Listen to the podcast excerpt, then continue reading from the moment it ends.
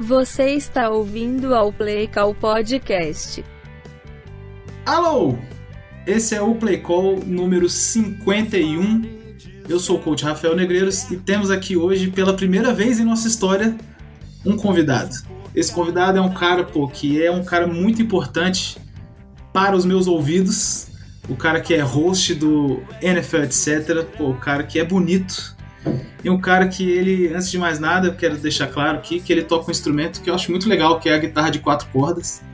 E vou deixar ele se apresentar aí, seja bem-vindo. Manda bala aí, meu velho. Fala negreiros, fala galera que ouve o Playcal Podcast. Que honra estar aqui no meu podcast preferido. Nossa, quanta média, hein? Já começou essa rasgação de danada. Toca o barco aí, porque senão o negócio vai ficar feio. Muito bem, meu amigo Ticas. Vamos nessa? Tivemos aí nossa semana de wild card. É, é bom e ruim, né? Enfim, porque tá acabando a temporada, então agora vamos ter cada vez menos jogos e a coisa vai, enfim, minguando para um ocaso triste que é a temporada, o fim da temporada da NFL. Vamos nessa. O que, que a gente vai falar de hoje? De hoje não, o que, que a gente vai falar hoje? Nós vamos falar dos placares e dentro dos placares a gente vai trocar ideias sobre algumas decisões, alguns gameplays e tal algumas jogadas polêmicas, né? Dallas aí nos proporcionou com várias pérolas. A gente vai falar sobre isso. E a gente vai falar dos palpites, tanto do meu quanto os do Ticas, já para a temporada. É bom que a gente pode comparar, porque dizem que eu sou pé frio, eu, eu palpito e erro, né? Aliás, qual que foi o seu retrospecto aí nos palpites do Wildcard? Você já eu, cara, eu errei, eu errei o do Patriots e eu errei o do Cardinals. Por algum motivo que eu não sei qual é, eu acreditei no Cardinals. eu, não sei, eu não sei por que eu, eu, tive esse negócio. Eu achei que de fato que o time ia conseguir se achar nos playoffs e que o Stafford teria um total breakdown assim, mas na real foi o Kyler Murray que, enfim, tava com a cabeça enfiada em algum lugar que a gente não sabe qual. E, e Petras eu apostei pelo meu dever cívico de torcedor, né? Não tem muito jeito. Claro. Mas eu achava que era difícil já de ganhar, ganhar de toda forma. Os outros eu acertei, inclusive 49ers, que é um que acho que muita gente errou. E aí, vamos para o nosso bloco de perguntas e encerrar. Então hoje vai ser um, podcast diferente, sem muitos blocos, porém muito assunto. Vamos nessa? Deixa eu pegar aqui os placares. Muito bem, no sábado tivemos Las Vegas Raiders 19, Cincinnati Bengals 26. Ticas, fala desse jogo aí para mim, o que, que você achou? Cara, é muito legal ver a construção de Joe Burrow como quarterback tocando a, o barco ali no Bengals. Foi uma das minhas surpresas da, da temporada, porque você, eu acho, concorda com a gente lá do NFL, etc. Quando a gente falava que o Zach Taylor era um dos que estava no hot seat, Horroroso. era um técnico de muita decisão é, questionável, e aí chega no, no, na temporada regular, consegue se ajeitar, se ajustar, e você vê o Joe Burrow dominando o ataque como se fosse veteranaço, veteranaço. Então, é essa parte da narrativa, essa parte da história, que é onde a gente se apega mais na NFL, etc. A gente não é técnico igual você aqui no Playcall. E esse jogo foi o encontro de duas ótimas narrativas dessa temporada, uhum. o Raiders do outro lado, e ver ali a torcida do, do Bengals comemorando a primeira vitória em playoff depois de 31 anos, essa construção do Joe Burrow, esse otimismo para pegar os Titans aí na frente foi, foi legal demais. Agora, eu acho que eu discordo de você só na questão da arbitragem, acho que você vai entrar nesse mérito, né? É, a gente vai falar dessa parada da arbitragem, é, mas antes eu queria falar o seguinte: eu, eu, não lembrava que os dois tiveram a mesma campanha, 10-7. É, e ainda assim, cara, eu acho muito incrível o que o Raiders fez, assim, depois de passar por esse nível de turbulência perder head coach, jogador preso, é, jogador matando gente, né? Que é, enfim, coisa inacreditável. Os caras ainda chegaram nos playoffs e, e aí eu quero dar esse destaque, competiram, né? Assim, não dá para falar que não. Assim, o Bengals era obviamente melhor, visivelmente superior, mas eu acho que o Raiders competiu bem. Eu já esperava que o jogo tomasse mais ou menos essa proporção tática de, de assim do Bengals ser muito superior, né? O Raiders passou até uma estatística no meio da, no meio da transmissão falando que eles tinham a pior defesa de red zone da NFL. E o Bengals simplesmente tem, sei lá, o melhor grupo de recebedores da NFL. Então, assim, era, era, um, era uma parada muito, muito complexa de ser feita pelo Raiders.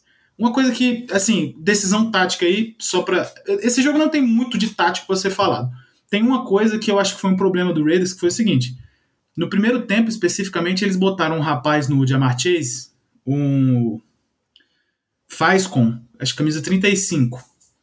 Pô, o menino não viu a cor da bola, pô, não, e não tem o que fazer. Sim, não tem o que fazer. O Jamar Chase ele já é um recebedor que, embora seja calor, ele tá um nível muito acima de um monte de outros recebedores. E aí, cara, é, chegou um momento no segundo tempo que eles começaram a colocar o Casey Hayward no, no Chase. Aí a coisa já deu uma, deu uma melhorada, assim, começou a fazer menos jogadas, enfim, a coisa ficou menos fácil pro Bengals. Agora, no primeiro tempo, eu achei, eu, eu tava tentando entender, inclusive, qual que era a pegada, assim, por que que botaram esse, eu acho que é calor esse, rapaz, inclusive, mas calor ou não, ele é bem ruinzinho, né? E aí eu não tava entendendo, pô, o 35 tava sendo bailado pelo Chase, ninguém mudava nada, enfim. E aí o Bengals construiu uma vantagem é, interessante no primeiro tempo. No segundo tempo, obviamente, o Raiders veio buscar e tal, e, e, e entre aspas, quase deu. É, outra decisão, aqui uma decisão de coaching que eu acho que foi um problema, foi, eu não sei se foi coaching ou se foi o Carr.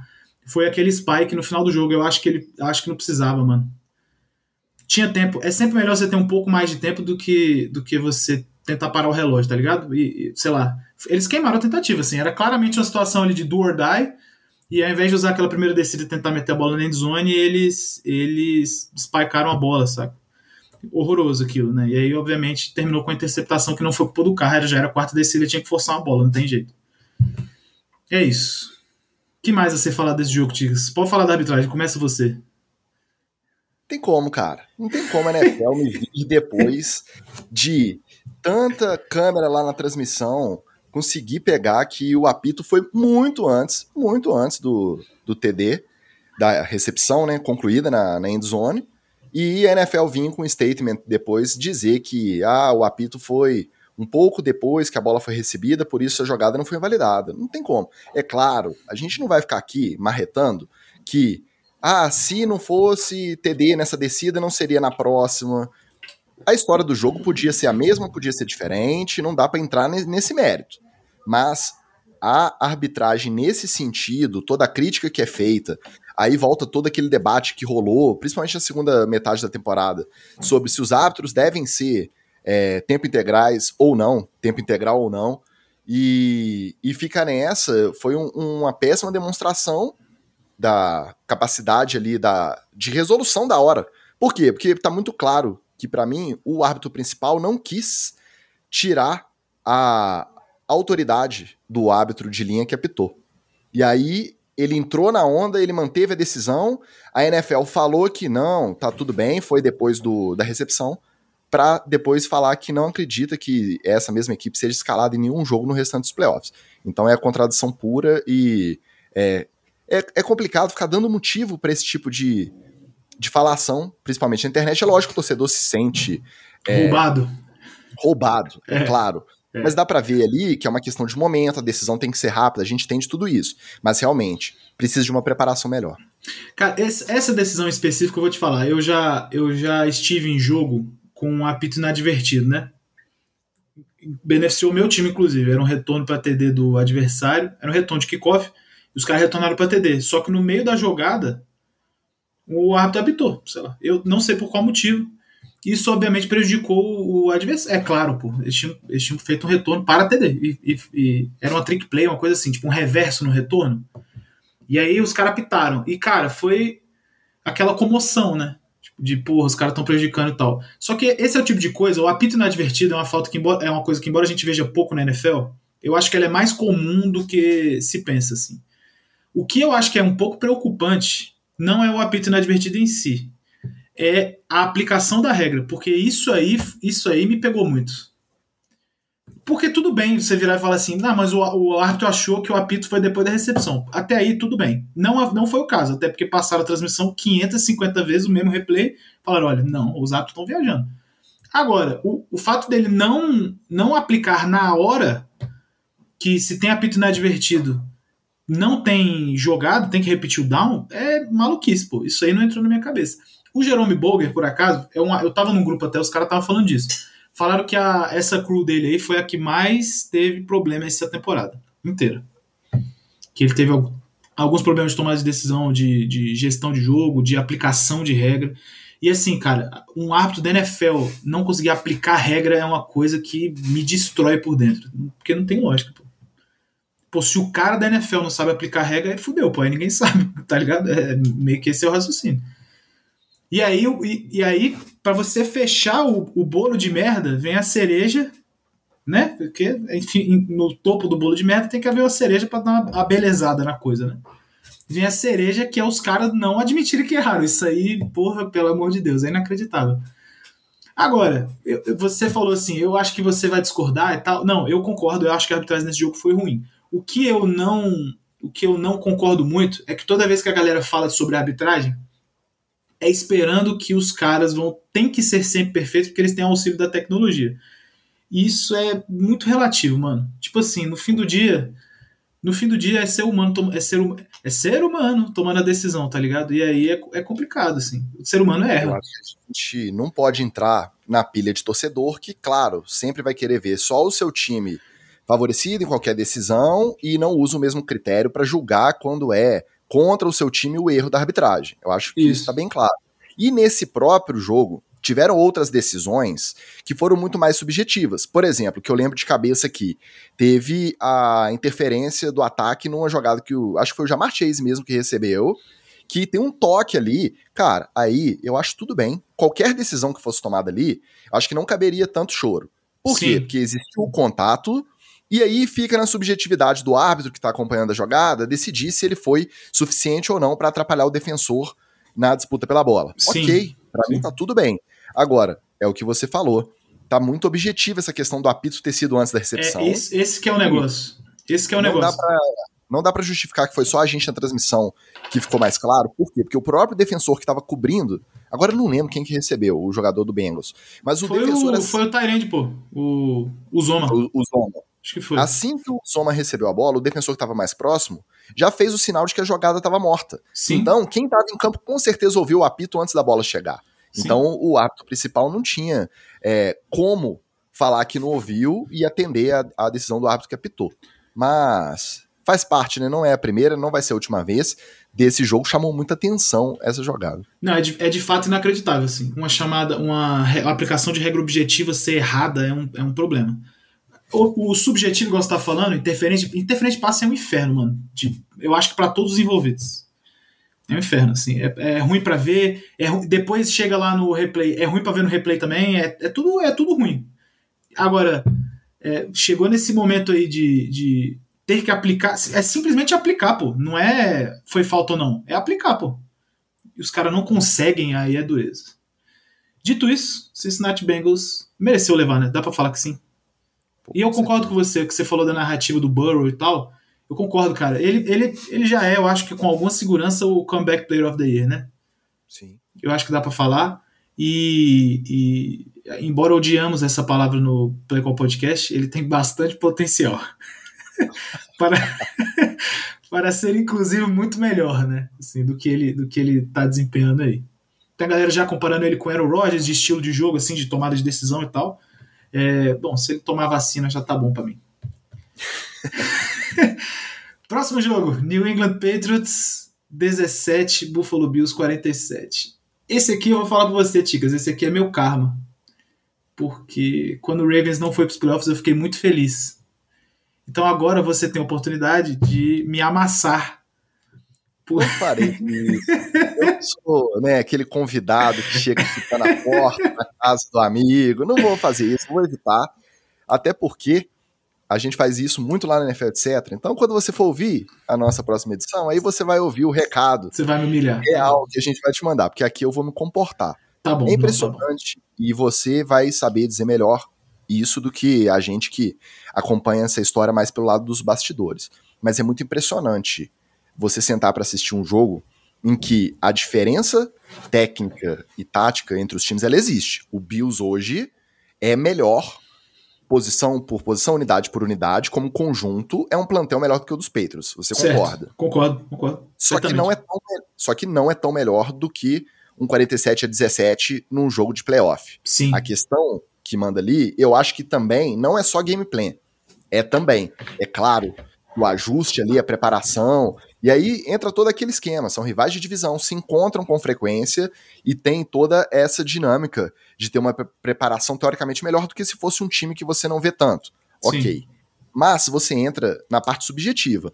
E aí é onde eu te falo que é onde eu me apego, e a gente lá do NFL 7 se apega. Claro. Você vê o ambiente do estádio, a temperatura, o quanto o ambiente estava hostil, e aí aquela, a, as famosas primeiras 15 que entram no plano de jogo ali, na primeira planilha, as primeiras 15 dos Bills funcionando do jeito que se esperava, ajustadinhas. E aí você gera uma energia, você gera um ambiente que é muito difícil você reverter. E foi assim até o final. Então achei muito impressionante porque tinha muito tempo que eu não lembro de um jogo com uma atmosfera tão vibrante e que fez tanta diferença dentro de campo, né, dessa questão da, da energia. Não sei se você concorda comigo.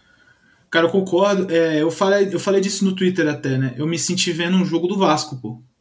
Tipo assim, só o.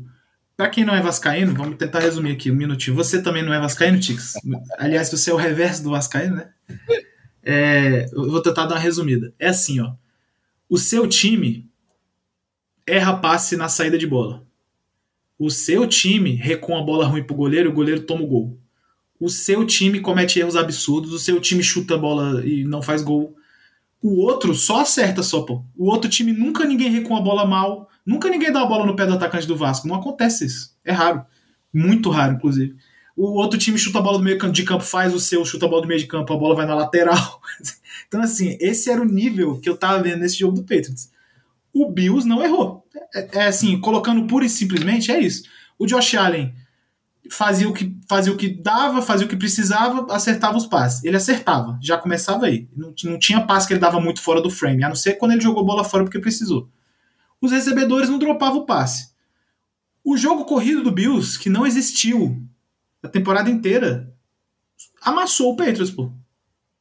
Isso eu acho que foi o maior, maior turning point assim da parada assim. Porque eu acho que se o Bills tivesse sido condicionado a apenas passar a bola, que é o que eles estavam fazendo sempre, possivelmente o jogo teria sido um pouco mais tranquilo pro Patriots. Não falando que o Patriots teria ganho, mas não acho que o jogo teria sido 30 pontos de diferença. Eu acho que podia ter uh, um, um, um gap um pouco mais honesto aí, igual você tá falando. É assim, o Bills é melhor que o Patriots? É. É 30 pontos melhor que o Patriots? Não. Não, né? Dá para falar. E aí eu acho que é, esses fatores, todos que você falou, eles de fato eles trazem o Bills pro jogo. O Bills parece ser um time que tem uma galera assim, que tem uma raça maneira, se inflama com torcida, aquela parada toda. A torcida do Bills é sinistra, a gente já sabe disso, né? Provavelmente eu acho, embora sejam meus rivais de divisão, dá para falar que eu acho que a melhor torcida da NFL é a Bills Mafia, cara. Os caras são maluco. E toda vez que eu vejo um dildo no campo, eu, eu, eu me pergunto como é que entrou aquilo ali no estádio, né? Que esse é o problema. Ô, ô a minha pergunta é nem A minha pergunta é: provavelmente tinham outros. Outros. Isso, é.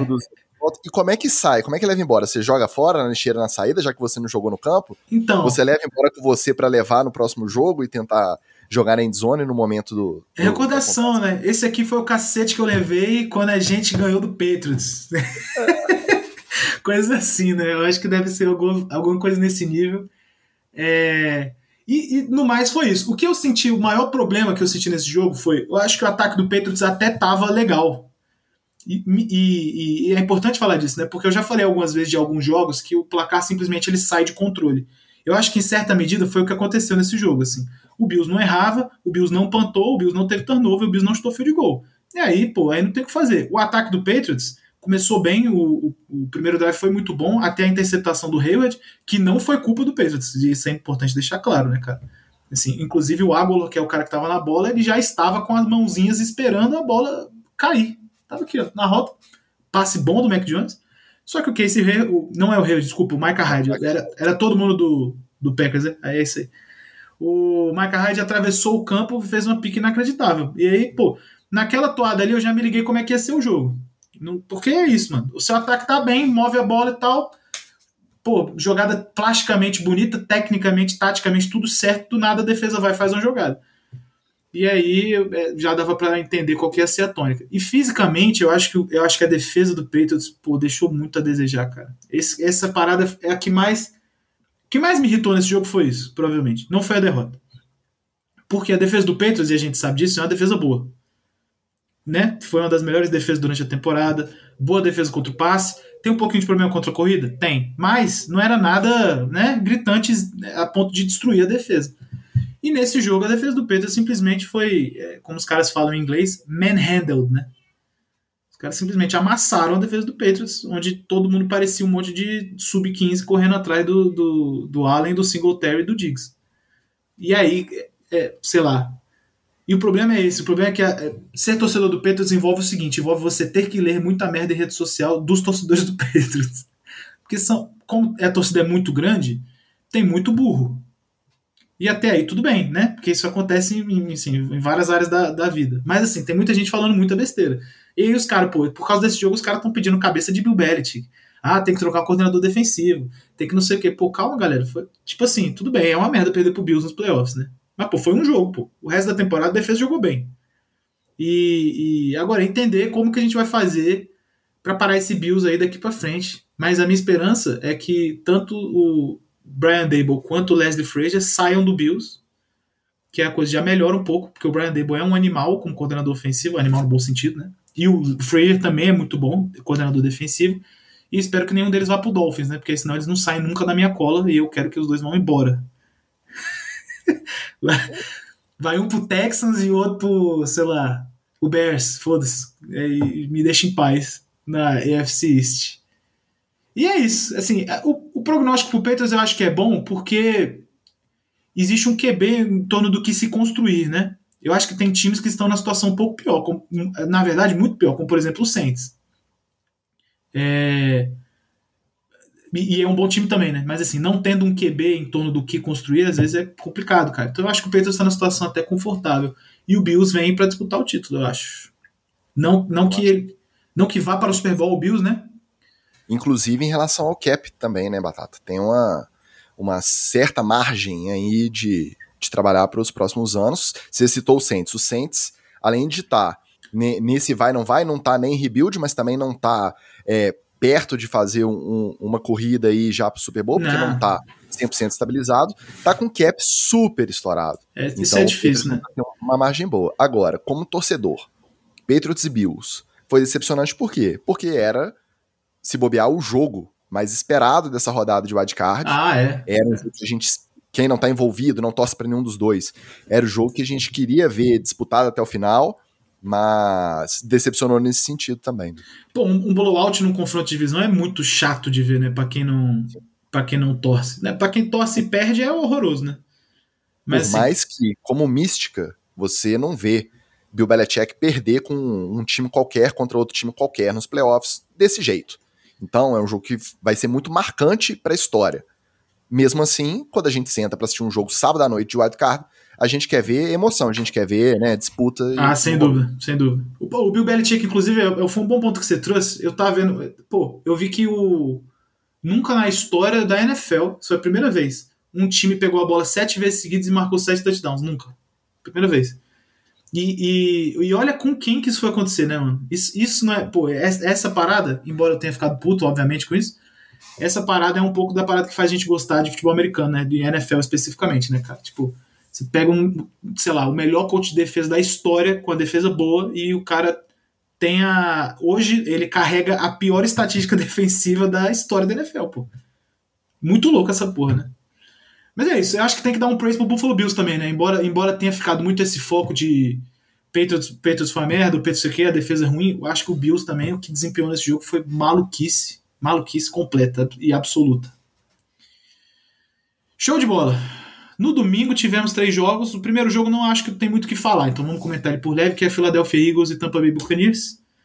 É... Cara, o Eagles não conseguia mover a bola no ataque, não conseguia correr com a bola, Jalen Hurts não conseguia muita coisa, e o Tampa Bay Buccaneers acho que fez o, fez o, fez o que faz, né? Aquela coisa, distribuiu o jogo, pá, fez os TDzinhos, TD no Gronk. Tranquilidade, o que, que, que te pareceu esse jogo aí? Aí você vai me ajudar a entender. Porque Fala realmente, de, de início, as chamadas do Eagles eram tentando reproduzir o sucesso que eles tiveram no final da temporada correndo com a bola. Correto.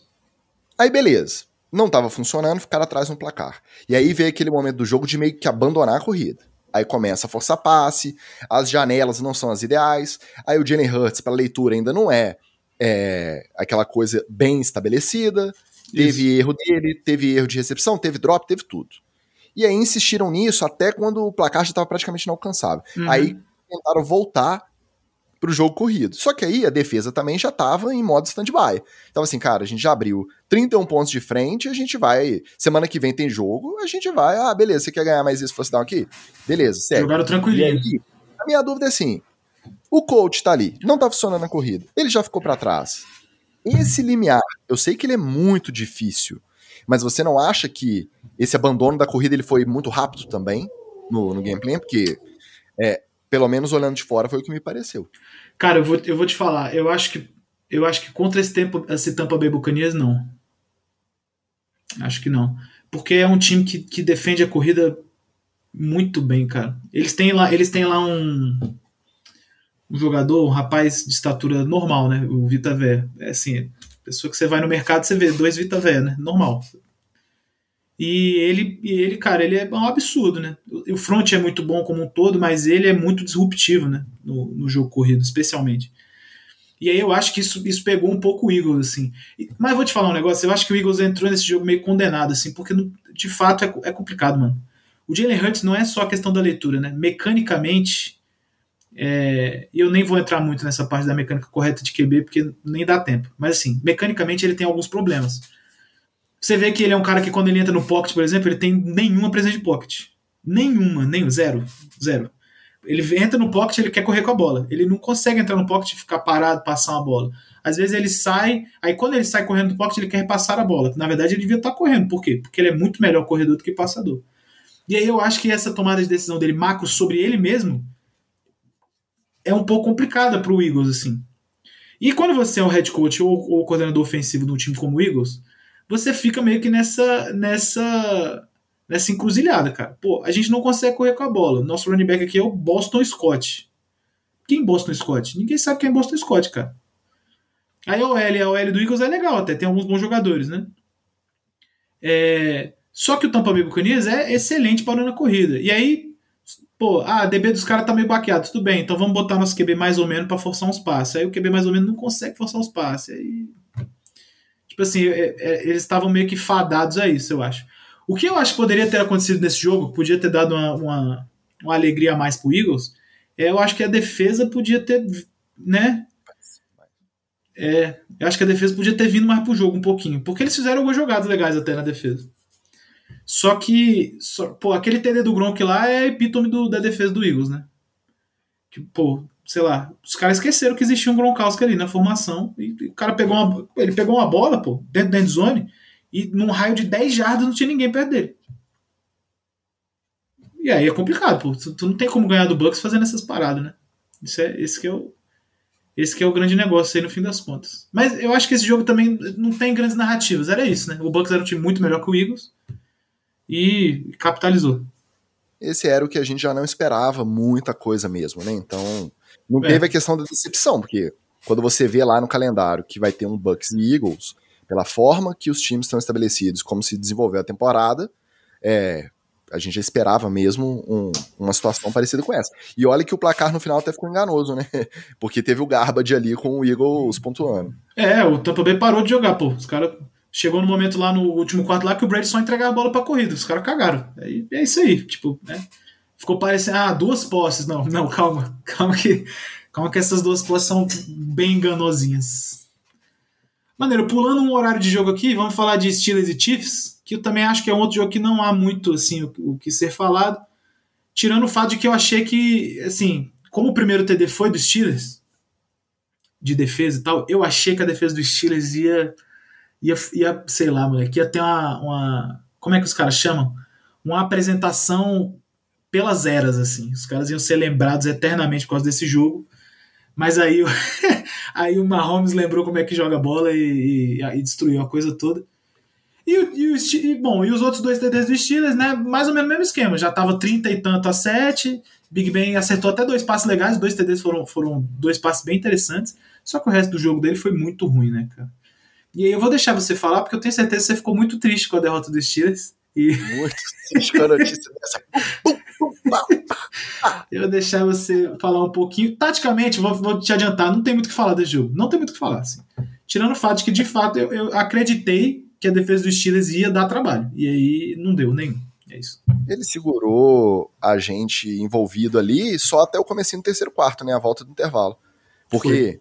é uma coisa absurda ali. Acho que de algum momento, faltando acho que cinco minutos e pouco do segundo período, foi pro intervalo e voltou até mais cinco minutos, seis minutos jogados no terceiro período, foram cinco passos para touchdown do Mahomes, cara. É um negócio absurdo. E aí, aquela esperança que o torcedor do Steelers estava quando conseguiu a interceptação, conseguiu o touchdown com a defesa, abriu o placar 7 a 0 e aí, foi interceptação ou foi fumble? Agora eu fiquei na dúvida. Foi uma, Mas... foi interceptação, acho. Interceptação. Abriu o placar 7 a 0 criou o momento, aí beleza, aí consegue mais uma parada, o ataque vem para campo, three and out.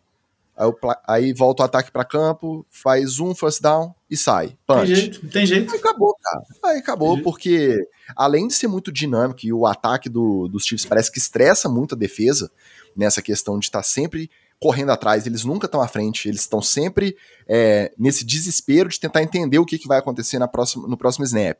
Isso é desgastante naturalmente, psicologicamente. Sim. E você não sai de campo, cara, e fisicamente você também vai, vai pro buraco. Aí abriu e, e não, não, teve graça também. Junto do Bucks e Eagles, era outro jogo que a gente olhava na tabela e falava assim: ó, esse aí não vai ter muita graça. Aí com o, os Steelers saindo na frente, até deu aquele soprinho Foi, de esperança. Exatamente. Exatamente. Mas deu, aí... deu pra pensar assim: caraca, vai ter jogo. Foi isso que eu pensei na hora. Falei, pô, vai ter jogo, mano. E aí, e aí não teve jogo. Esse, esse que é o triste, né? Mas... E aí, pelo menos depois das declarações do Big Ben durante a semana de que eles não tinham nenhuma chance, que eles iam lá se divertir, nem para isso serviu, né? Porque eu acho que do jeito que foi, nem, nem se divertir eles conseguiram. É, não sei se isso aí. É, exato. Não sei se chegou a ser divertido, não. Tu resumiu bem o ataque do Chiefs, assim. O estressante de jogar com o Chiefs não é que os caras são bons. Obviamente é uma merda que os caras sejam todos muito bons, né? Mas assim, o estressante de jogar com o ataque do Chiefs é que não tem como saber o que os caras vão fazer, mano. Tipo assim, não é igual. O ataque do Patriots, por exemplo, dando um exemplo raso, ou do Ravens, são dois ataques que vão correr com a bola, certo? Tipo, essa, essa, é a, essa é a base desse ataque. Qual que é a base do ataque do Chiefs? Não adianta você falar que é passar a bola, porque tem jogo que eles correm mais do que passa. E aí, tem um, eles usam, às vezes não dá para correr, sei lá, porque o L tá machucado, eles estão sem running back. E eles começam a se aproveitar de muito passe curtinho, que funciona mais ou menos igual a corrida. E, moleque, do nada, 45 jardas no passe fundo. Ou seja, é um ataque que é muito problemático de você defender de uma maneira geral, né? Tanto que a defesa dos Steelers, que tem um que assim, que provavelmente foi a defesa da NFL que mais gerou pressão esse ano, se não foi a mais, deve ter sido uma top 3. É, conseguiu em certo nível arrumar, é, fazer pressão, mas sei lá, em algum momento o Andy Reid se ligou que qualquer esquema ali para ajeitar e, e, acabou a pressão dos Steelers. Né? Então, assim, é, é, realmente é um ataque que não só é bem treinado, como tem bons jogadores, como a proposta filosófica do ataque é uma merda para qualquer um defender isso aí. Maravilha! E o último jogo do domingo, que na verdade foi o segundo jogo, esse assim tem muita coisa para falar. 49ers e Cowboys. É... Cara, você acertou seu Super Bowl Challenge ou você errou? Esse eu errei porque eu achei que o Cowboys. Você errou, vinha... errou porque você foi no óbvio, né?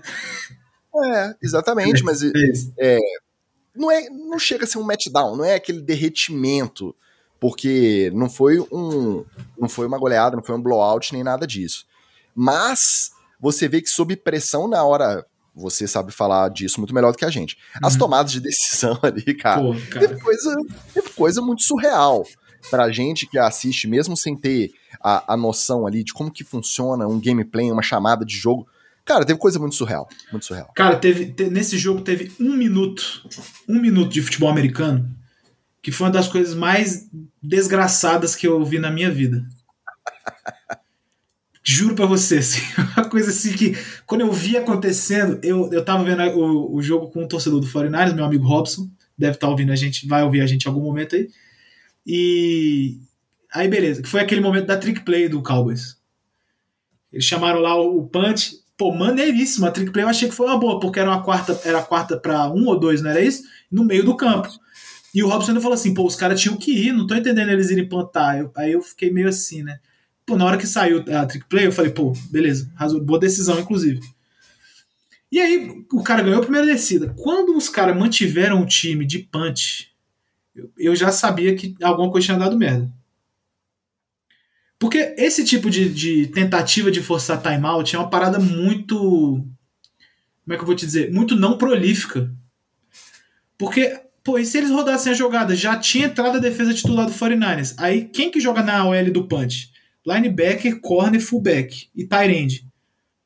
Tu acha que esses caras iam bater no Armstead e no.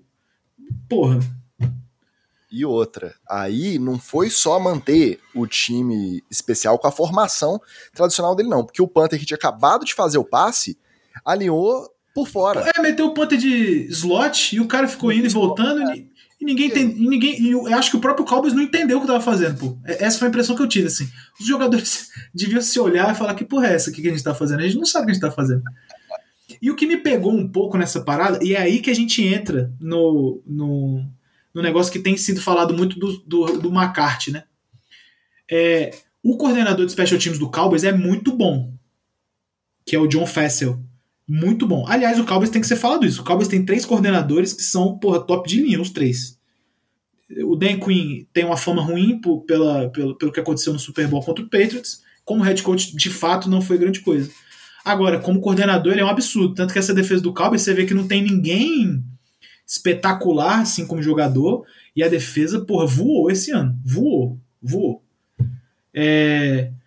E aí, quando eu vi essa parada, eu falei, pô, tem alguma coisa errada aí, mano. Isso não pode ter, não pode ter sido o. Eu fiz igual o, o, o traído, o amigo traído. Isso não foi o John Fessel que eu conheço. Não foi. O John Fessel jamais faria isso comigo. Eu pensei exatamente essa parada. E depois, quando veio a explicação, o McCarthy falou lá, né, que eles estavam tentando. Eles iam rodar mesmo outra jogada. É, só que tinha dado alguma parada e eles botaram um ataque em campo. Aí o ataque tomou um delay of game. Esse foi o minuto mais desgraçado de futebol americano que eu vi na vida. Que é assim, é o time indo do céu ao inferno. É, é você começar jogando igual o Messi e terminar jogando igual o Obina. Não, não foi um ataque pessoal ao, a você, meu flamenguista. Mas assim. É, não, o exemplo não foi o melhor, né? Porque o Obina jogava muito, mas podia não, ter sido. Calma aí, pô. Ah, Calma aí, pô. É, mas é isso. E, e, aí, cara, eu falei, caralho, o que, que é isso que esses caras estão fazendo, mano? Isso é inacreditável, isso é muito ruim, assim. É, é você tomar adesão muito ruim e, e, do nada mergulhar na merda, assim. Eles mergulharam na merda, era nadada, assim. E eu falei, porra, isso é inacreditável. Naquele momento eu meio que já sabia que não ia ter muito jeito pro Cowboys. Não só por isso, mas você, eu não sei se você vai se lembrar, o Cowboys teve dois holdings defensivos em corrida. E cara, assim, pra, pra defesa fazer um holding na jogada de corrida, tem muita coisa tem que acontecer, pô. É um bagulho tipo junção astral, assim, os astros têm que estar, tá, porra, perfeitamente alinhados e o raio de sol passa no meio e, e, é uma coisa inacreditável, pô. Ter dois holds defensivos em corrida. É, deram dois, dois first down grátis pro 49ers nessas duas jogadas, obviamente, que primeira que hold de defesa é primeira descida. É, e muito erro imbecil, cara. Muito erro, muito idiota. Isso, isso me complicou a vida um pouco, assim. Porque esse é o problema do Cowboys. O Cowboys é um bom time? É. Bons jogadores? Sim. Bons técnicos? Sim. Indisciplinado. Indisciplinado. Não tem jeito. O Cowboys perdeu esse jogo por conta de disciplina. E perdeu. E aí, para fechar um pouco esse primeiro tópico meu, eu vou deixar você falar mais sobre o jogo. Eu acho que esse foi um jogo onde você conseguiu ver muito bem qual é a diferença de uma equipe bem treinada e de uma equipe mal treinada. O 49ers é bem treinado, moleque. Dá, dá pra ver. Os caras são limitados, mano. Na defesa, eles têm, sei lá, eles têm alguns bons jogadores, especialmente na DL. É, linebacker, eles têm o Warner, que machucou no, no, sei lá, no início do último quarto. E você vê que são os caras assim, o resto dos caras são muito operário, mano. Todo mundo é muito operário, trabalhador, pau, mas não, pô, não, tem, não tem gênio da bola oval ali. Não tem. E o Cowboys, por outro lado, é um time recheado de gênio da bola oval, na, especialmente no ataque, né? E, e, nada. E nada. E nada saiu dali, entende? E aí é, é, é, é basicamente a diferença entre você ver um time que é disciplinado, bem treinado, organizado, para um time igual o Dallas Cowboys. E aí você falou assim, pô, esse jogo não foi. É, não, não foi. Assim, foi um jogo até apertado, 23 17, né? Uma posse. Mas eu acho que só foi também porque o Garópolo, porra, foi acometido dele. O peido mental. porque até aquele momento daquela interceptação lá, que ele scramblou e jogou a bola na mão do cara, porque ele errou o passe mesmo, não foi. Não foi burrice dele, ele errou o passe. Tipo, Né? Ele viu o cara aberto do 49ers, a bola foi por cima do cara porque ele errou o passe. Até aquele momento, o 49ers estava bem confortável no jogo. Se continuasse correndo com a bola, conectando os passos curtos e tal, eu acho que o jogo tinha tranquilamente ali é, entrado em, em, quatro postes. E aí ia ficar difícil pro Cowboys, né? Só que aí o Garoppolo, enfim, errou o passe, o cara bem posicionado interceptou a bola e, e, e os caras levaram embora. É isso. Diga, me diga, me fale. 14 faltas totais do Dallas. Pô, não tem como. Não, tem como. Não tem como. Num jogo de playoff que cada detalhe decide a parada. E Pô, mesmo assim ficou só em uma posse. Eu acho que o Vitorino, eu acho que o Vitorino vai te falar isso no NFL, etc. Mas nem na BFA, irmão. Pois é. Então, isso é o que? É o cara que tá ali em campo e que não resistiu à pressão, porque o estádio tá barulhento e ele tá saindo antes por conta da adrenalina. Isso é o, a chamada que tá deixando o cara inseguro na hora. Para mim é muito difícil. Um, uma falta ali no momento de estresse da, é, antes da, da, jogada sair, ou depois um holding, porque aí tem aquela política, né? A, a, não é nem a política, existe uma máxima de que as faltas que são chamadas na temporada regular não são chamadas nos playoffs. Certo. Que nos playoffs a arbitragem deixa jogar mais. Principalmente essas seguradas, algumas interferências que não são tão gritantes, alguma coisa nesse sentido. Cara, mas se é pré-snap não, não faz sentido. O cara tá pulando antes, sacou? É. O cara tá invadindo neutral zone. Então, 14 faltas. Já começa por aí. Cara, tem isso também. Foi, foi três neutral zone infraction, né? Pois é. Então, o, isso não é ser mal treinado, isso é, é, é, é, psicológico ali do cara. Eu tenho muita dificuldade de entender quando isso acontece com nessa quantidade nesse momento. Eu acho que é muito, muito complicado. Cara, é, é, é assim, é um, é um pouco dos dois, assim. É, é porque. A gente já vai entrar nessa parte do mal treinado. Essa parte do psicológico, ela certamente desempenha um fator muito sério no, no Cowboys. No, na primeira jogada da defesa do Cowboys foi um neutral zone infraction. E dá para ver, eu acho que é o 94, o Gregory, inclusive, que faz. Dá para ver por que, que ela acontece. Ele meio que eh, deve ter estudado filme, ele sabia qual era a chamada do 49 inclusive. Na hora que sai a bola, ele já tá, ele já tá aqui, ó, inclinadaço na frente da linha de scrimmage, e ele achou ruim que foi falta. E é o tipo de falta que não tem como você achar ruim, tá ligado? Não é, tipo, não é uma opinião. O neutral zone infraction não é opinião, pô. Não é opinião. Ah, eu acho que ele tava na frente. Não, não, ele estava na frente, tá ligado? E aí meio que mostra isso, pô, os caras estavam afoito em conseguir fazer as coisas, né? É um pouco do que eu falei durante a temporada sobre o Giants do Joe Judge, que era um time que brigava muito e tal, e até, pô, enquanto estiver brigando internamente, porque tá querendo, ah, pô, vamos, é pra cima, não sei o quê, até aí tudo bem. Futebol americano é um esporte físico, né? Agora, a partir do momento que isso se transcrever pro jogo e você começar a brigar e fazer merda no jogo, aí fudeu. Então você tem que ter esse nível de calma, de ódio, calma não, desculpa, de ódio controlado. Né? Você tem que querer fazer, você tem que querer ser agressivo e você, a partir disso você age. Você não pode ser burro. Jarda custa jogo. Tem jeito. E o lado do, do time, do, enfim, da questão do mal treinado, é isso tipo de coisa ele é corrigível. Assim, o técnico ele consegue, enfim, trazer várias situações onde ele vai conseguir fazer isso. Pô, o jogador tá fazendo muita merda, tira ele de campo, pô. pô o moleque meteu dois, duas infrações de zona neutra. Não é possível, pô. Filho, senta aqui um pouco, você tem que pensar.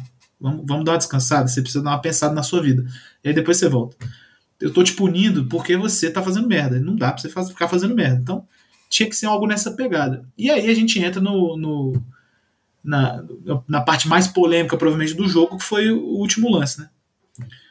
É, aquele, aquele último lance ali, para mim, ele também é um pouco atestadinho de, de bad coaching, porque aquilo ali é muito situacional, mano. E situacional tem que ser treinado eu não entra na minha cabeça que o Cowboys não tá pronto para dar um spike. Isso aí me, porra, isso aí me pega muito. E a galera quis colocar a culpa na chamada, como se a chamada tivesse sido mais relevante para o insucesso da parada. Quando você olha o jeito que o 49 se postou no, naquela jogada, todo mundo na lateral, pode até pegar para ver depois. Tem um cara que tá a 5 jardas, outro que tá a 10 outro que tá a 15. E nas duas sidelines, os caras abriram o mar vermelho ali, pô. Literalmente, né? Sendo 49ers. E aí só deram um meio. Por quê? Porque eles sabiam que era chato de acontecer alguma coisa e os caras deram spike. Eles sabiam disso. Então eles meio que fizeram propositalmente essa parada. Defende a sideline, vocês não vão parar o relógio, não. Se você quiser parar o relógio, você vai ter que dar o spike. Dar o spike é uma merda, faltando 14 segundos. Pô. E aí, cara, foi, pô, o center pega a bola, o Dak se atrapalha, aí o Dak não deixa o árbitro passar, aí a OL tá toda junto, o árbitro não consegue se enfiar no meio para exportar a bola, porque o árbitro precisa virar a bola. Não, não pode entregar a bola pro center e o center alinha e joga, não é, não é possível isso. E aí, cara, foi essa, esse shit show aí. E depois, pior ainda, foi o, Dak Prescott falando que não, a gente deu o spy com um segundo. Pô, na transmissão mostrou que não, né? Depois no, no relógio separado, deu, deu lá, deu zero, aí ele dá, joga a bola. Aí não tem como. Então, eu acho que mal treinado é mais nesse sentido, né? No, no quesito disciplina, você tá completamente certo, mano. Os caras ficaram emocionados, né? E, e, vamos combinar, é um pouco difícil você ser o Dallas Cowboys num estádio lotado, jogando playoff. Os caras não ganham playoff a. Não, eles já ganharam playoff recentemente, né? Tipo, sei lá, de 14 para cá, eles devem ter ganhado algum jogo de playoff. É... Mas assim, e o título? Porque, é, é, é, em teoria, é a maior franquia do esporte. Em teoria, vamos falar aqui. Eles não são America's Team à toa, né? Tipo, colocando no preto no branco é isso.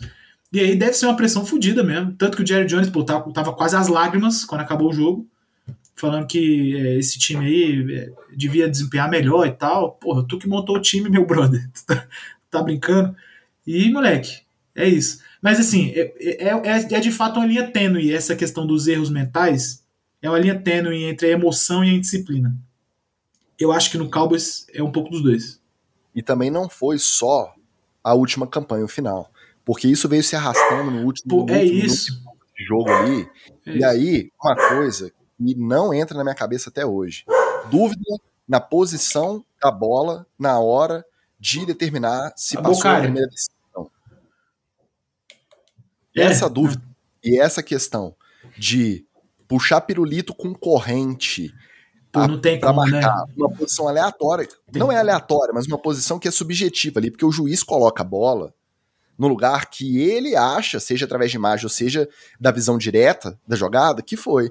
Então, esse último minuto, a gente já tava, já tinha dado como se o jogo tivesse resolvido. Ah, não, porra, isso aí foi first down, claro. Não, peraí, foi ou não foi? Aí faz uma chamada, chama revisão, puxa pirulito, puxa corrente, aí não ficou satisfeito, aí reposiciona. Cara, eu não, acho que. Esse, é de, fato, de fato foi uma redundância que foi inacreditável, porque ele, ele spotou a bola. Aí ele falou, ele foi pro vídeo ver onde é que ia ser o local da bola.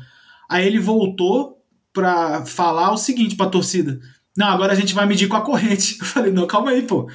Tu não acabou de ver onde é que tá a bola, animal? Bota a bola aí e vamos jogar, pô. E eu acho que tinha, eu, eu acho que tinha sido primeira descida aquilo lá.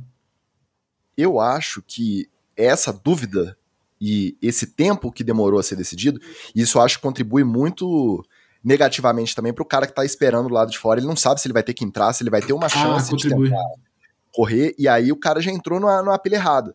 Porque esse último minuto aí, não só aquele minuto desgraçado da trick. Pô, aquilo ali não dá. foi danado esse último minuto, ele foi também surreal, cara. Surreal. Foi mesmo. E aí, pra fechar, cara. Precisa ter uma solução melhor.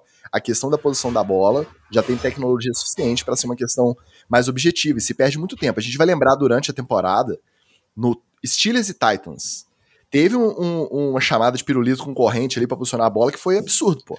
Absurdo. Foi. Eu lembro, eu lembro, eu lembro. Eu lembro. Então, isso aí, eu, eu não sei se eles acham isso bom ainda, manter Primeiro, pela questão old school, respeitar as tradições. Segundo, por adicionar um drama ali no momento da decisão. Mas já passou da hora de ser resolvido, cara. Não, não faz sentido isso até hoje. Eu também acho, honestamente. Esse, esse, dessas questões de arbitragem, essa provavelmente é a que mais me incomoda é, é medição de corrente. Puta merda, não tem lógica nenhuma. É, muito bem, eu quero fechar esse, esse assunto fora análise Cowboys perguntando para você o que, que você acha do Garópolo. Eu vou deixar você falar um pouco e nós vamos falar na sequência. Ih, rapaz, que pressão, hein? Ih. Eu não acho ele tão abaixo de um monte de quarterback aí que a galera considera muito mais. Eu não sei se ele carrega uma flecha nas costas por conta do contrato, realmente é um dos maiores contratos. Ele tra... Até hoje ele ainda está entre os quarterbacks mais bem pagos por conta do contrato. Eu não sei se ele carrega esse alvo nas costas por conta de ter vindo dos Patriots e tem toda essa mística de ter sido treinado e criado ali por Belichick e McDaniels. Então, eu acho que a galera pega muito pesado, mas realmente, sob pressão, ele é um cara que não se mostra muito confiável. Ele tem erros que são fundamentais. Agora, parece que a gente esquece que dois anos atrás ele carregou o, o 49ers pro Super Bowl. Era um time que parecia mais equilibrado, um time melhor estruturado que o de hoje, com poucas diferenças de peça, mas parecia, parecia que era um time que estava mais estável que o 49ers hoje. E ele chegou lá. Ah, mas aí ele errou um passe que foi um overthrow, que era o passe decisivo pro 49ers virar o jogo. Tá, ah, mas, pô, mas é. é. eu acho que é muito dois pesos, duas medidas em relação a erros semelhantes de outros quarterbacks. Então, eu não sei se é por conta do contrato, por conta do 49ers ser um time de sucesso, pô. A, a última geração que começou a acompanhar a NFL no Brasil pegou, sei lá, o, o Super Bowl deles contra os Ravens em 2013. Uhum. Na temporada 2012, Super Bowl 2013. E de lá para cá, tá chegando em final de conferência, chegou nesse Super Bowl contra os Chiefs e, e não tem aquela coisa do 49ers da década de 80, que foi aquele time que ganhou muito campeonato e tal. Eu não sei se é, lá eles pegam mais pesado por conta de ser um dos maiores campeões da, da era Super Bowl. E aqui a galera não tem muito essa noção. Sinceramente, eu não sei é, ele não é dos melhores, não é dos piores quarterbacks. Então, quem fala bem, eu acho que dá um, um praise muito alto, e quem fala mal, fala que é o, o, o cara horrível, horroroso. Eu acho que ele fica em algum lugar nesse meio do caminho aí. QBzão de balaio 2, né? É, o famoso Tier 2. é, eu acho assim, eu acho sobre o Garoppolo, eu acho que tem uma coisa que é inacreditável sobre ele, que é a beleza. Não, brincadeira. Eu acho que tem... Mas isso também, pô. Isso é brincadeira. É verdade, ele é, é muito bonito mesmo. Mas eu acho que tem uma coisa sobre o Garoppolo que, é, que eu acho que é muito notável e americano se liga muito nessa estatística, embora brasileiro não muito. Que é o seguinte, ele ganha muito jogo, mano. Essa é uma parada que, que eu acho que, embora a gente tenha, esteja nessa coisa de, ah, um esporte coletivo, ah, mas ele erra muito também. Tudo isso aí é verdade. Tudo isso aí é verdade. Mas não tem jeito, mano. Quando você vai olhar lá as vitórias, o, o, o retrospecto do Shanahan com o Garópolo e sem o Garópolo, é uma coisa inacreditável, pô. E aí você não consegue argumentar em torno disso, porque você vai falar o quê? Ah, mas o cara é ruim, tudo bem, mas olha, olha aqui. Olha aqui, olha aqui eu indo é pros playoffs. Não é um dos ataques mais fáceis de operar também, não, né? E esse sistema do Shanahan, moleque, ele é complicado, mano. Embora para o QB pareça, pareça para quem tá vendo, que é mais simples, porque é play action, é não sei o que e tal. Só que a terminologia do sistema do Shanahan não é fácil. É, dominar esse sistema por completo não é fácil. E aí entra provavelmente o que eu acho que é a principal trait do Garópolo. Ele é inteligente, num geral, para o futebol americano. Obviamente que, quando, igual você falou, quando vem a pressão, aí as emoções vão, vão pro caralho, né? Aí o cara faz merda. Não tem jeito. Mas isso aí não é só ele. Não é só ele. Inclusive, o padrão do quarterback é fazer merda quando, quando se desespera. Os caras que estão fora do padrão, como por exemplo Tom Brady, Aaron Rodgers, é, sei lá, fala mais alguém aí, o próprio Lamar Jackson são caras que, sob pressão, eles conseguem desempenhar no nível superior. Né? O resto dos caras não consegue, pô. Não tem jeito. Não adianta você esperar que o Jimmy Garoppolo é, desempenhe igual o, o, Joe Burrow. Primeiro que ele nem tem esses recebedores. Segundo que ele não é esse cara. Uma coisa que eu acho que prejudica muito o Garoppolo é o fato de que ele, de fato, ele não consegue render de 20 jardas para frente, né? Ele é um cara de passe de curta e média. E isso, isso visualmente é ruim para quem está assistindo. Então a galera, eu acho que critica muito ele nesse aspecto aí. É... E por último, eu quero falar assim, cara, eu, eu conheço muita, assim, você também, todo mundo conhece muita gente que é punido pelas merdas que faz. Só ele parece que não. Ele faz merda e ganha jogo. é, uma coisa, é, uma, é uma habilidade que só o Garoppolo desbloqueou, pô. Ele faz merda atrás de merda e tá lá ganhando jogo, e playoff, e não sei o que e tal. E, e é, eu acho que vale, vale um pouco a pensada, assim, se a gente. É, se ele merecia esse nível de, de alguma forma, esse nível de hate, porque tá lá, ele tá lá, ele ganha os jogos, ele vai chegando nas coisas e tal. É uma coisa que, que deveria fazer a gente pensar um pouquinho. Muito bem, nosso último jogo, Arizona Cardinals Los Angeles Rams. Eu errei esse palpite aqui no Super Bowl Challenge, porque igual eu falei, eu achei que, eu achei que o Cardinals ia conseguir alguma coisa aqui. Volta do JJ Watt e tal, eu achei que os caras iam dar uma inflamada. Só que o Cardinals, de fato, depois que eles perderam aquele jogo do Lions, me parece que eles nunca mais foram os mesmos, né? Aquele jogo do Lions lá foi. Quanto foi o jogo? 30 e, 35 a. A, a é pouco. Isso. 35 a pouco, não foi uma coisa assim? É. Nunca mais eles jogaram bola direito, pô, depois daquele jogo. E, e o Rams, eu achei que eu achei que ia dar uma sucumbida especificamente por causa do Stafford. Mas acabou que deu tudo certo. Stafford foi o melhor em campo é, pelo ataque do Rams, né? E o Cardinals sucumbiu completamente. Comentário rápido aí. Foi 30 a 12. Então 30 a 12. Entrou, entrou na mente. Ele, quebrou, ele quebrou o Arizona Cardinals, pô. E aí vem a corneta, que eu acho que é normal. E ela é inevitável, da perda de rendimento do time do meio para o final. Perderam o DeAndre Hopkins por lesão? Perderam. Mas não pode justificar que né, pararam de operar dos dois lados da bola ah, porque per né? perderam. É, é uma perda importante, dificulta as opções do ataque, porque ele, ele atrai muita atenção na defesa. Ok. E aí volta a corneta do Cliff Kingsbury, que eu acho que ela é, é, é justa até certo nível. E foi mais um dos jogos que decepcionou, porque rivais de divisão, né, se encontraram duas vezes com uma vitória para cada lado esse ano, e apesar do retrospecto ser extremamente favorável ao McVeigh, então é engraçado, né? O McVeigh é, costuma mamar pro Shannon. E o Kingsbury mama pesado pro McVeigh. E é engraçado Isso. que é sempre essa mesma turminha, né? Isso. Essa árvore aí que veio lá do Mike Shanahan e, e seguiu com o Kyle Shanahan. E aí mete LaFleur, chama McVeigh, eles têm todo esse grupinho, essa panelinha que tem essa rivalidade deles separada. E decepção como torcedor, porque você espera ver um, um jogo mais disputado e realmente não foi. Certamente. E agora, e uma coisa que me chamou a atenção, que eu não esperava, que me surpreendeu. Hum. O estádio, o SoFi, tava bombando a favor do Rams. Sendo que na semana passada, né, na, na última da, da regular contra o 49ers, a sensação é de que a torcida tava mais pro 49ers do que pro Rams, mesmo sendo a casa do Rams. E ontem me surpreendeu, porque parecia que o estádio tava vibrando como é, eu não esperava e como a gente não viu durante a temporada a favor do Rams. Cara, mas é, é porque provavelmente Los Angeles, é, tendo um jogo de playoff naquele estádio que porra, é, é um espetáculo, né? Eles certamente adotam outra atmosfera, a galera vai mais mesmo tal. É, eu acho assim, eu acho que embora a galera tenha essa tara por levar franquias para Los Angeles, certamente esse é o tipo de jogo que eles ganham muito dinheiro. A franquia, no caso, e a NFL, né? Porque é isso aí que você tá falando. É igual quando o Chargers estava lá no, no, no StubHub, que era um estádio de 30 mil pessoas. Primeiro, que quando tinha jogo do Chargers contra algum time de muito longe, não lotava de jeito nenhum. O estádio tinha 30 mil lugares, tá? E aí quando, quando tinha algum jogo, sei lá, é, Chargers e Patriots. Patriots também tem muita torcida em todo lugar dos Estados Unidos, né? Aí lotava de quem? Torcedor do Patriots. Então, assim, Los Angeles é essa pegada mesmo.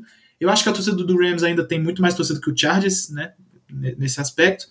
E aí, provavelmente, a galera de St. Louis também fez um esforcinho para ir lá ver, né? Se eles não trocaram de time ou passaram a odiar o Rams, eu acho que eles fizeram um esforcinho tal. É playoff, é uma outra pegada. É... Lembrando que o Rams é possível que tenha sido. Não, o próximo jogo do Rams é com o Bucks, não é isso? Isso. Então, ele já não joga mais em casa. É improvável que ele jogue em casa de novo. Então é uma coisa que meio que vale a pena você fazer disso um evento do seu início de ano, né? Sobre a parte do coaching, cara, eu assim, o Kingsbury, eu gosto muito dele como pensador de ataque, porque o sistema que eu rodo, inclusive, é Air Raid, né? É, é, é, ele é um, pô, ele é um dos mestres da Raid atual. Dá para falar com tranquilidade. Só que eu acho que o problema da Air Raid no, na NFL é que ela, de fato, ela é um, um pouco simples demais. E aí na NFL isso às vezes é um problema. Tipo, né, porque igual eu falei algumas vezes, a defesa na NFL não é composta de 11 idiotas. Os caras eles vão vendo, eles vão aprendendo, eles vão vendo como é que né, as rotas são feitas e tal, os conceitos eles vão entendendo. Eu não, eu não colocaria essa culpa toda no Kyler Murray, eu acho que ele sofreu um nível de pressão muito alto ontem também. A defesa do Rams é muito boa fazendo pressão né, e jogando a defesa do Rams é boa, no geral. E, e, e aí vem, entra essa parte. Pô, o Cardinals, de, de, sei lá, igual eu tô falando do jogo do Lions pra cá, eles pioraram muito de futebol americano, assim. Tudo bem, machucou o Kyler Murray, verdade, mas quando ele jogou, ele voltou, também não tava legal, né? Não ficou uma coisa boa. Tem que, é, eu acho que vale um, vale um estudo, assim, a mais do porquê que esse time do Kingsbury perde tanto rendimento do meio da temporada para frente. Não acho que seja só tático, deve haver alguma outra coisa, porque a tática por si só não explica, né? Tanto que o coordenador defensivo do, do Cardinals, eu não lembro o nome dele agora, mas eu sei que ele é bom, esse cara. Ele também começou a fazer merda atrás de merda, né? Então tem que, tem que dar uma investigada e ver o que, que rola com o Cardinals para eles perderem esse nível de rendimento. É, junta isso ao Murray na própria endzone, não querendo aceitar o safety, tentando jogar a bola fora, sem força suficiente, tomando a pick six aí, a pick six mais fácil da vida de qualquer defensor, a quatro jardas da end zone, pô, aí não tem momento que se segure, né? É complicado. Essa pick six foi mais fácil que a que, que a, que a último, último passo do Brady pelo Patriots. Você lembra do foi contra o Titans? Não. O Patriots estava tentando sair da própria, da própria endzone, já, o jogo já tinha ido, né? Já, o Titans já, já tava meio que seguro assim. E aí ele tentou forçar um passe em alguém, aí o Logan Ryan ainda, que jogava no Titans, e jogou no Patriots, ganhou dois Super Bowls no Patriots, interceptou a bola e levou para casa. E pô, não tem o que fazer, pô. Tinha o que fazer. E aí, foi, essa do, do Kyler Murray foi pior do que essa aí. Porque o Brady tava, tipo, na linha de 5, tentou uma hit. Ruim o passe, obviamente, né? Mas o Kyler Murray, pô, ele, ele, ele simplesmente pensou na cabeça dele, pô, não vou tomar a safety não, vou jogar a bola fora. Aí é foda. Trocou 2 por 7 e parou de valer a pena. Sobre o Rams, cara, eu acho que o Rams é um time que ajeitado, sem, sem ninguém fazer muita merda, eles conseguem encher muito o saco, assim. Muito, muito, muito, muito. Depende do Stafford jogar uma bola consistente, né? É, o jogo corrido deles é bom, voltou o Ken Akers com a recuperação recorde, eu não me lembro de ter visto nada assim na vida. É, Sonny Michel tá jogando, jogou uma bola legal do que eu vi ontem. E voltou fazendo diferença. Minha dúvida era se ele voltando. Não é? Que você achou que ele ia voltar mais ou menos, né? A lesão dele foi Aquiles. É e duro, aí, ele mano. vai entrar em pacote específico, ele vai entrar. O, o Sonny Michel vai ser o, o principal, e ele entrou praticamente de primeira, segunda descida. Acho que tava mais nele e o, o Michel pra terceira. E o Michel finalmente começou a correr bem. Do final de temporada pra cá, ele tá correndo muito bem. Porque no início não tava, né? Não, ele, ele vou te falar, ele, ele em playoffs ele é diferente, mano. Sonny Michel. Ele Sonny vira, Michel, vira chavinha. ele é outra parada em playoffs, assim, inacreditável. Mas, mas de fato, né, o, o Ken Makers, ele, ele conseguiu, ele pegou um volume muito expressivo de snaps, eu também não esperava não. Não esperava não, achei que ele ia voltar um pouco mais tranquilo e tal. E, porra, ina- inacreditável essa recuperação. E aí a gente fala, pô, o Stafford tava vindo numa sequência de jogos em que ele tava cometendo muito turnover. Interceptação atrás de interceptação. Agora, aí o pessoal, ó, beleza, o, o McVay ajustou isso no confronto contra os Cardinals. Eu acho que não é parâmetro.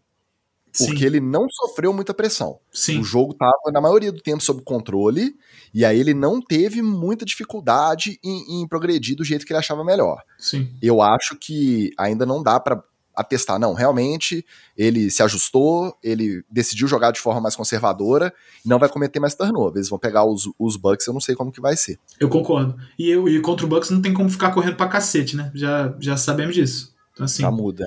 eu acho que ele vai ser um pouco mais testado nisso aí. Maravilha, Wildcard Round falado. Vamos falar dos nossos confrontos de divisão. Teremos no sábado Cincinnati Bengals e Tennessee Titans e San Francisco 49ers e Green Bay Packers. Ticas, palpites imediatamente. Titans, eu acho que pra jogar feio, pra controlar relógio, o Titans é melhor, é melhor treinado como um todo. Eu tô muito curioso pra ver como que o Derrick Henry vai voltar. A gente acabou de falar do Ken Makers voltando. E aí eu tô, a lesão foi diferente. A dele foi, se eu não me engano, foi até quinto metatarso, uma fratura no pé. E já vai ser ativado pro jogo. E aí?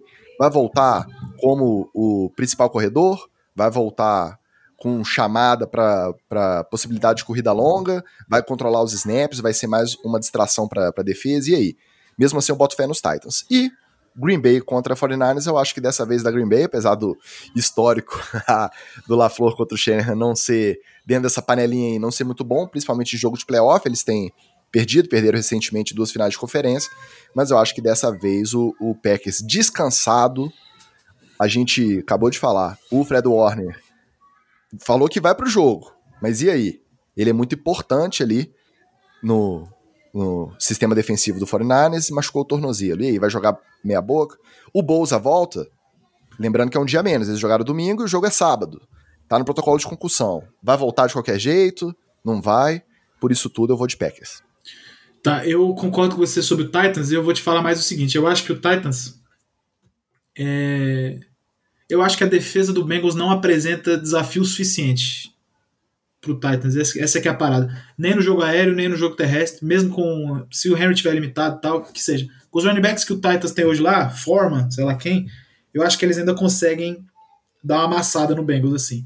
Obviamente, a coisa sempre fica em torno do, de como que o ataque do Bengals vai fazer. Eu acho que eles vão pontuar nesse jogo, né? Só que eu acho que o Titans tem uma capacidade maior de reter a posse de bola. E aí, Beleza, mas é o seguinte, aí, você tá com um jogo corrido que tá funcionando, com o Dante Foreman e com o... É o McNichols? Eu não lembro. que é o- McNichols. o- tá funcionando bem, tá o famoso one-two punch ali do jogo corrido, Uhum. e você tem o Henry voltando. E aí, como que você decide essa proporção de snaps? Você vai abandonar uma coisa que tá funcionando porque seu melhor jogador tá de volta? Ele tá 100%, ele tá 90%, ele tá 80%? E aí? Pô, eu vou, eu vou te falar, se ele tiver saudável, ele vai receber a bola igualzinho o Akers tá recebendo lá. Não tem jeito, ele é, ele é muito. É, é porque a gente tá falando do Derrick Henry especificamente. Ele é muito fora da curva, mano. Não tem como. Entregar a bola pra esse cara correr é, e se ele estiver bem, é basicamente a garantia de que você vai ganhar o jogo, pô. Se ele tiver. Se ele, né, desempenhar. E, e- mas não sei, não sei também como é que o Vrabel tá, vai, vai pensar essa parada. Eu acho que eu dou a vantagem pro Titans mesmo assim, mesmo sem o Henry. Acho que eu dou essa vantagem pro Titans. E Green Bay Packers e 49ers, eu acho que passa assim muito pelo que você falou do, do de, estar, de estarem ativos o Warner e o Bolsa. Dito isso, eu vou de 49ers. eu acho que eu acho que vai, eu acho que os dois vão jogar. E, cara, eu, eu tenho alguma. Eu não sei se o 49ers, se o, se o Packers dá conta desse jogo corrido do 49ers. Essa é a parada. Os caras são muito bons, mano. Não que a, assim, o front do Packers veio crescendo ao longo da temporada, né? E eles vão ter a volta do, do Zadarius Smith, que é um bom jogador. É, vai voltar o Whitney Mercilus, que é um bom jogador.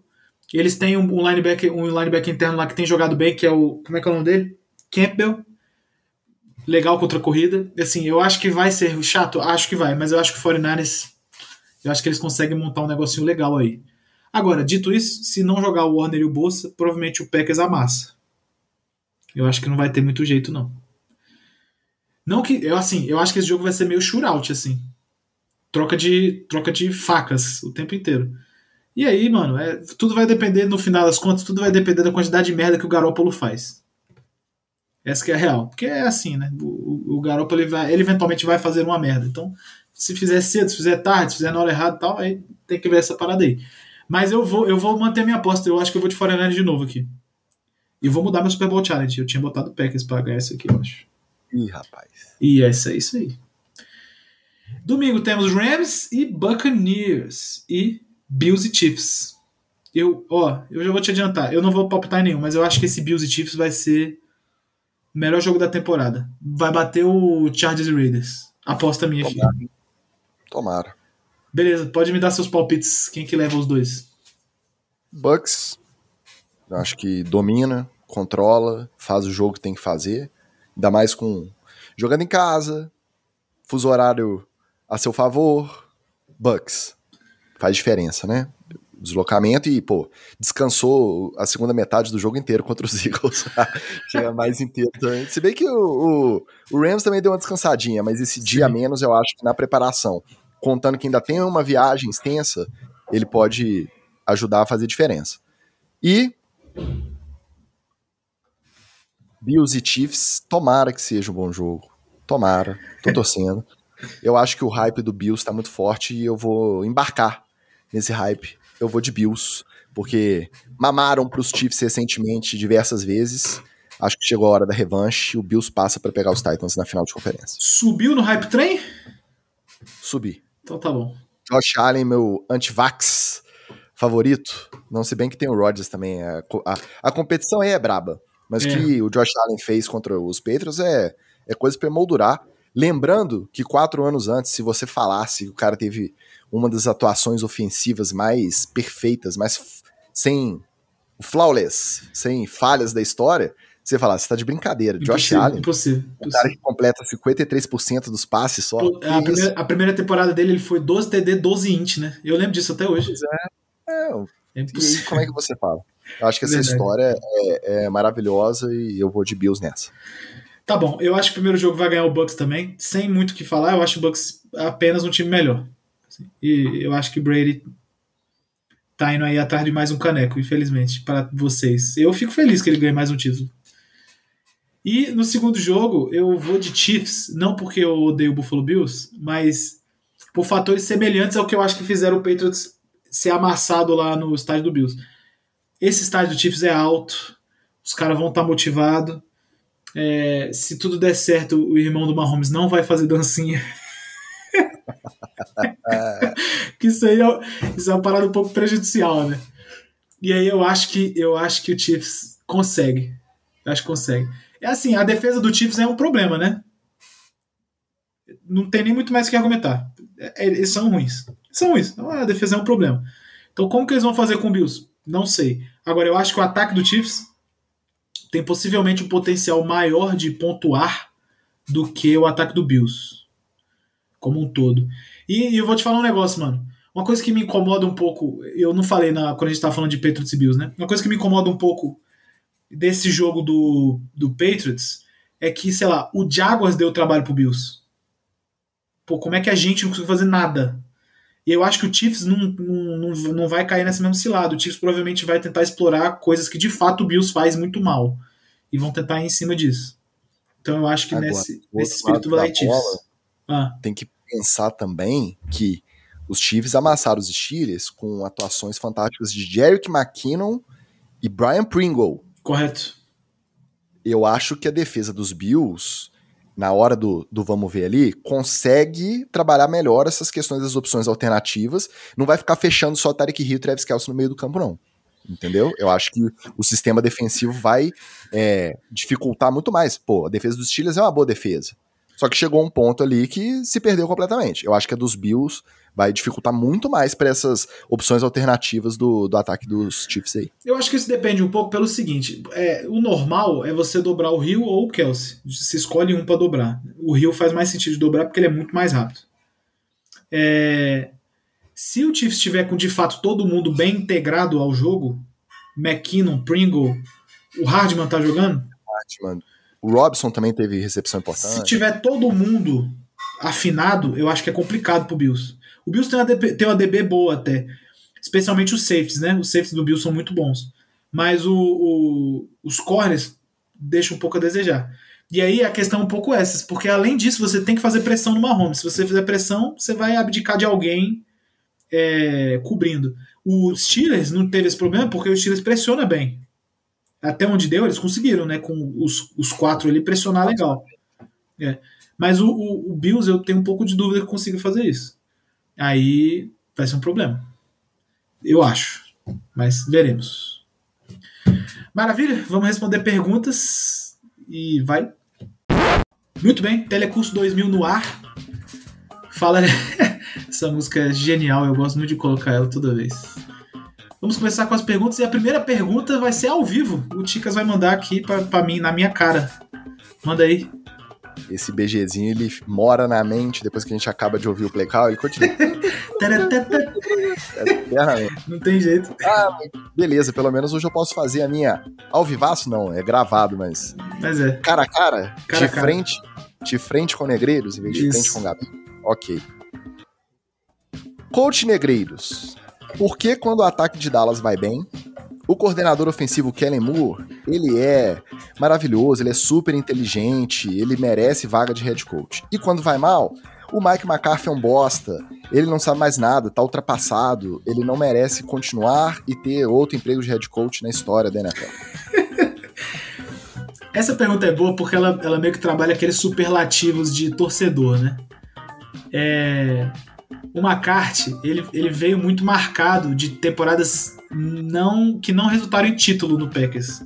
O futebol foi meio pobre e tal, mas aí ele era sempre salvo pelo Aaron Rodgers. Né? Então você veja que a narrativa ela se mantém. No Packers ele era salvo pelo Aaron Rodgers e no Cowboys ele era salvo pelo Kellen Moore. E tudo que dá errado é culpa dele. O- A primeira parte disso é, de fato, tudo que dá errado é culpa dele. Isso aí não tem, isso aí não tem como a gente escapar.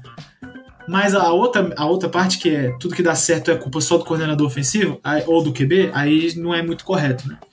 O que, que eu particularmente acho sobre o McCarthy? Eu realmente eu acho que ele é um cara que ele não é que ele é ultrapassado, mas ele já entrou num modo onde tática não é mais muito importante para ele.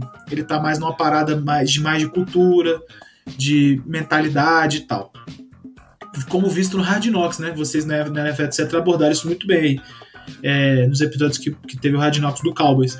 Ele é um cara que tá mais nesse lado, assim, de, de cultura e, e provavelmente ele ajuda bem em gameplay e tal. Só que, mano, o ataque do Cowboys, de em termos de chamada, ele pertence ao Kellen Moore. Dá pra ver. Tanto que é um ataque muito diferente de qualquer coisa que o McCarthy já rodou no Packers, né? É, é uma, é uma parada bem diferente, assim. O sistema é do Kellen Moore. Então, nesse aspecto, assim, eu acho que eu acho que taticamente é um pouco difícil julgar o Cowboys nesse jogo. Eu não acho que tenha sido tática a questão.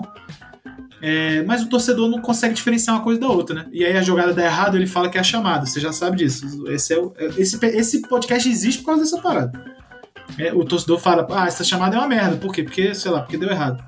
E aí fica essa confusão aí, né? De quem é ruim, se é o McCarthy, se é o Moore e tal. O que eu vou falar para vocês é opinião pessoal. Eu acho que ele é Moore excelente coordenador ofensivo. Excelente.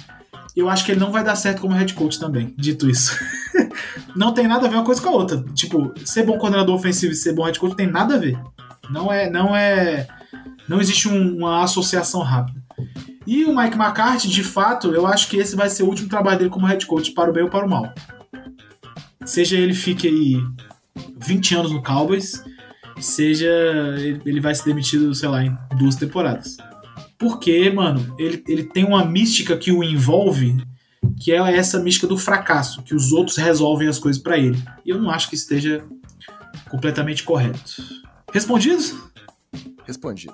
Muito obrigado. Muito de nada. Agora as outras perguntas aqui, todas vieram do nosso grupo, eu não, eu não soltei no Twitter, porque a gente tá gravando mais cedo hoje pra quem estiver se perguntando. Uh, um amigo meu, Chan, mandou no outro grupo, na verdade, que não é no Play Call Grupo. O que você faria se fosse o agente do Derek Carr e se fosse o Raiders na situação do QB? Carr ajudou a direcionar a franquia num período obscuro aos playoffs. O Carr vai para o último ano de contrato sem dinheiro garantido. O Raiders terá um novo head coach, o sexto da era Derek Carr. E o Carr fará 31 anos em março. Caceta, que pergunta. É... Cara, eu acho assim, eu acho que o Raiders. É, tudo vai depender de fato, igual meu amigo tá falando aí, do, do de quem vai ser o head coach, né? Ele tem que ser o head coach que acha que acha o carro viável como QB. Agora, eu acho que o Raiders, como organização, precisa ter um pouquinho de gratidão ao Carr de fato, porque ele é um cara muito Raiders. Ele é muito Raiders. E eu acho que isso é uma coisa que é indiscutível. Ele já falou, inclusive, que se ele fosse trocado, ele ia se aposentar, que ele quer jogar no Raiders. Então, assim, eu, eu acho que é, é, é, sei lá, se eu fosse o agente do cara, eu estaria tentando renovar. Se eu fosse o Raiders, eu também estaria tentando renovar. Só que agora, tem que estar tá claro pro QB, pro, desculpa, pro, pro novo head coach que, olha, você quer vir pro Raiders? Nosso QB é esse aqui. Se não for assim, vai ser complicado. Porque igual tá falando. Mas assim, ele falou aqui, o cara tem 30, fará 31 anos em março. Eu não acho isso um problema, não. Acho, aliás, que para QB, essa idade aí, entre 30 e 32, os caras estão voando geralmente, né? Tanto em tomada de decisão quanto fisicamente. Então eu de fato acho que se eu fosse todo mundo aí, eu tentaria buscar renovação. Você concorda com isso, Ticas? Concordo, a princípio, considerando que eu acho que esses papos rolam entre agentes, entre GMs. Russell Wilson, jogaria em Las Vegas? É, seria um dos destinos caso ele não feche com os Seahawks? Aaron Rodgers, se não voltar para Green Bay, seria um dos destinos que ele consideraria, já que ele quer ficar mais perto de Hollywood, mais perto de Los Angeles por conta da, da noiva? Não. Ah, não. Não considerariam por qualquer motivo que seja. Derek Carr. Correto. Agora, não vou renovar com o Derek Carr. Não vou pagar a pedida. Vou pegar um, um journeyman desses aí que tá rodando de time em time para tentar estabelecer. Ou, é, ou eu vou pro, pro draft e ver o que eu consigo extrair. Aí não. Aí é Derek Carr disparado. Concordo, concordo com você. Eu acho que se for possível um upgrade na posição, certamente valeria a pena. Se não, eu acho que, acho que o, time, o time poderia mostrar alguma gratidão ao Derek Carr, sem dúvida nenhuma. Muito bem, agora sim no Play de Grupo, tivemos aqui um, um, meu amigo Rafael Barbosa, torcedor do Cowboys, que não falou, não fez uma pergunta, é apenas um desabafo, mas vamos ver aqui. Por favor, não fale do Dak correndo, que eu não aguento mais esse assunto. Tudo bem, a gente, a gente abordou brevemente porque eu também tô de saco cheio. OC e HC com a cabeça enfiada no cu, todos os linemen ofensivo e defensivo fazendo merda. Verdade, as duas coisas. Wilson e Lamb com drop crucial, verdade também. O Wilson teve um lance que a gente não comentou, Tigas, que foi aquele hook and ladder, que ele pegou uma bola, ele ia passar para lateral, ele isolou a bola. Isolou, e mesmo se é, não fosse isolado, se o passe fosse melhor, parece que ainda foi para frente. Porra, inacreditável, inacreditável. Lateral, passe. Inacreditável. O Cowboys ele tava envolvido de fato no, tor no tornado de merda, né? E aí você tá no tornado, você fica girando né, na merda, você tem o que fazer. De fato, inacreditável. O center desgraçado bloqueando o Empire, o Empire, verdade também, aconteceu. mas a culpa é do Prescott que correu. Cara, eu tenho visto, eu tenho visto um pouco a galera se dividindo nessa coisa do, de, da culpa do Dak Prescott, né? Tem alguns torcedores meus, amigos, é, alguns torcedores amigos meus que torcem pro Cowboys, que eles, alguns acham que a culpa é do Prescott mesmo, porque o Prescott foi muito caro e ele tinha que ter jogado melhor. A minha opinião direta sobre o Prescott é a seguinte: eu acho que ele jogou bem, ele jogou bem abaixo, mas realmente eu não acho que ele foi o culpado, não, cara. Tipo, difícil colocar a culpa no Prescott, né? Mas é assim, como o cara é o QB e é o cara que recebe, que recebe um dinheiro, uma tonelada de dinheiro, o normal é ele ser culpado. Mas eu não acho que de fato ele tenha, é, sei lá, não acho que a responsabilidade seja dele. O cara lançou uma interceptação que, que foi, provavelmente foi o único erro de fato que ele cometeu no jogo.